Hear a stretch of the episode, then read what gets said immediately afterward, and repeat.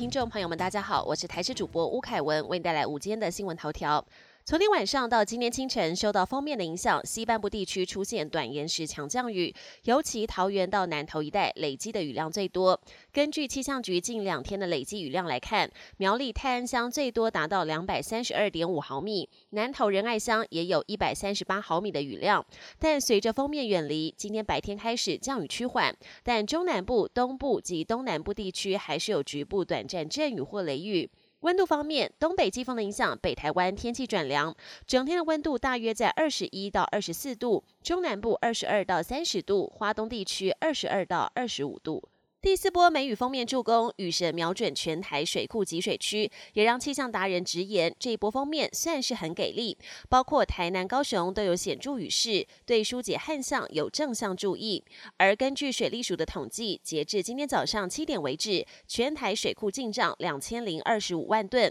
而这次降雨主要集中在中北部地区，其中石门水库进账最多。对比来看，南部水库进账偏少，不过蓄水率也有提升。新冠肺炎第四波疫情反扑，有不少第一线耳鼻喉科医师表示，现在都看不到每日确诊数字，但诊所却是每天被挤爆，每个诊都要加班才看得完病人。而工位专家洪子仁进一步用过去的大数据推估，这阵子每天确诊数在三万两千五百例左右，预估一个半月后，大概在六月上旬到高点之后就会往下降。国际焦点：脸书母公司 Meta 传欧盟用户资料回美国总部，遭欧盟重罚十二亿欧元。欧盟资料保护委员会指出，欧洲法院二零二零年就裁定美国和欧盟数据协议无效，但脸书仍持续将欧盟使用者的数据传到美国，因此勒令十月前停止再将资料回传，并且裁罚十二亿欧元，相当于台币三百九十八亿，超越二零二一年亚马逊挨罚的台币两百四十七点五亿元，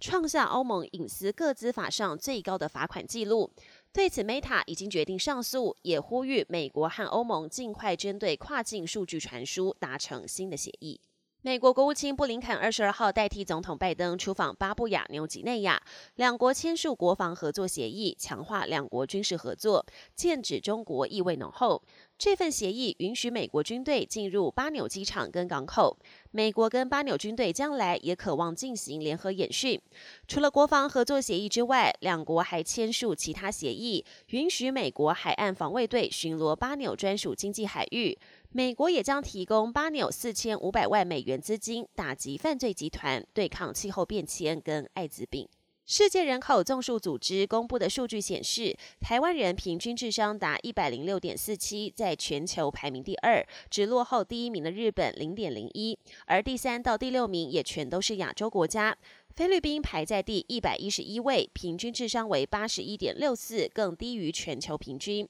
非国官员则认为，营养不良是主要因素，将进行检讨，加以改善。本节新闻由台视新闻制作，感谢您的收听。更多内容请锁定台视各节新闻与台视新闻 YouTube 频道。